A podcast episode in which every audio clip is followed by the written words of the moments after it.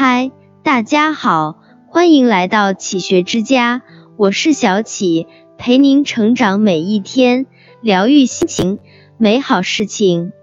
莎士比亚曾说：“黑夜无论怎样悠长，白昼总会到来。”人生短短数十载，往往是顺境与逆境同在，幸福与苦难同行。糊涂的人在顺境中享乐，逆境中消磨，幸福中放纵，苦难中沉沦，却少有明白人懂得在顺遂时修心，落魄时蓄能。真正的强者，并非是有出神入化、颠倒乾坤的本领，而是能守自己的心，低处度己，高处度人。一低处度己，修养身心。古语云。修身、齐家、治国、平天下。人这一生难免有孤独落魄时，身后无山可靠，周围无人可依。这个时候，只能修养自己的身心。竹林七贤阮籍，在他三岁时，父亲便去世，留下他和母亲两人相依为命。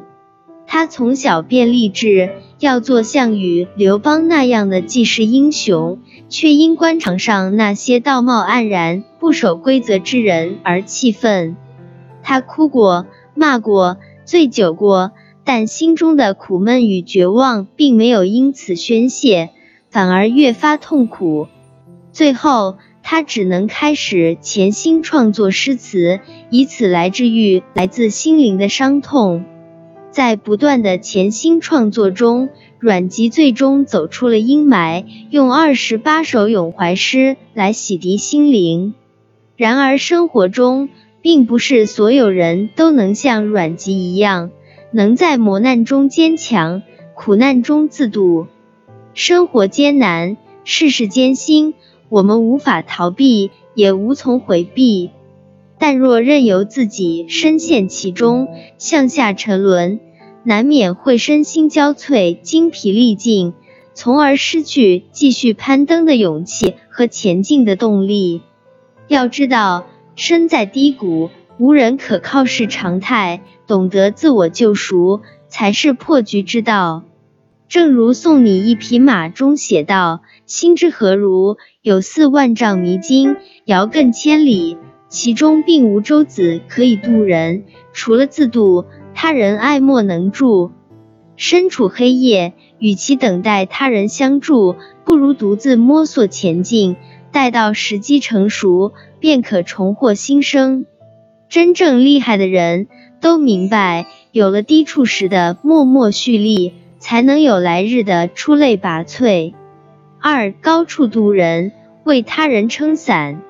匡夷亭口战中有一句诗：“已识乾坤大，犹怜草木青。”这世间最好的修行，莫过于见识了生活的大风大浪，还能不忘释放善意，向他人施以援手；历经了生活的磨难困顿，仍有一颗悲悯之心，帮扶他人。东晋书法大家王羲之虽名扬天下。但却极少为人写字。一次，他散步路过山阴城桥，遇见了一位贫苦的老婆婆，提着一篮子六角形的竹扇在桥上叫卖。竹扇很简陋，没什么装饰，也少有人问津。老妇人十分着急。王羲之上前自顾提起笔，在扇面上留下五个大字。惹得老妇人非常生气，王羲之却告诉他说：“您只说这是王右军的书法，每把扇子可要价一百钱。”说完便离开了。老妇人无奈，只好按照他的话去卖。不想众人知道后竞相购买，一篮子竹扇很快被抢购一空。在旁人看来，这或许只是王羲之的举手之劳，但对于老妇人来说，却是帮他解决了一时的困境。在生活中，谁都免不了有山穷水尽、落魄潦倒之时。面对他人的困顿无助，我们不妨伸手扶一把，既是为他人解决了难题，也是为自己赢得了美誉。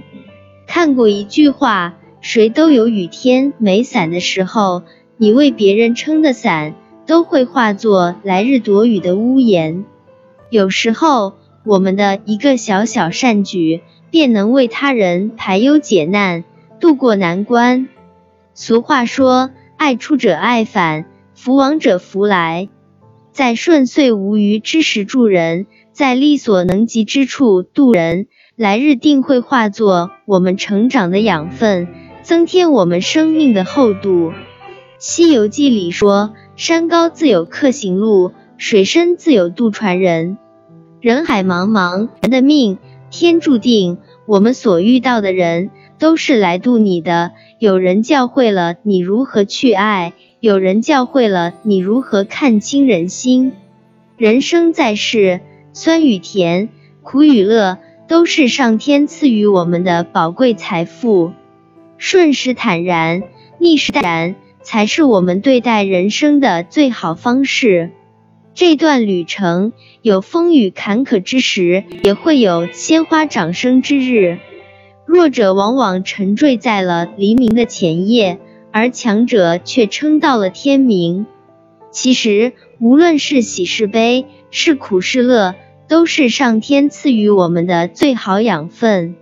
试着从中汲取营养，笑对一切，乐观豁达的生活态度，才是幸福人生的最佳答案。往后余生，愿我们都能在生活这场苦旅中，一边感受，一边完善，一边磨砺，一边成长。这里是启学之家，让我们因为爱和梦想一起前行。更多精彩内容，搜“启学之家”，关注我们就可以了。感谢收听，下期再见。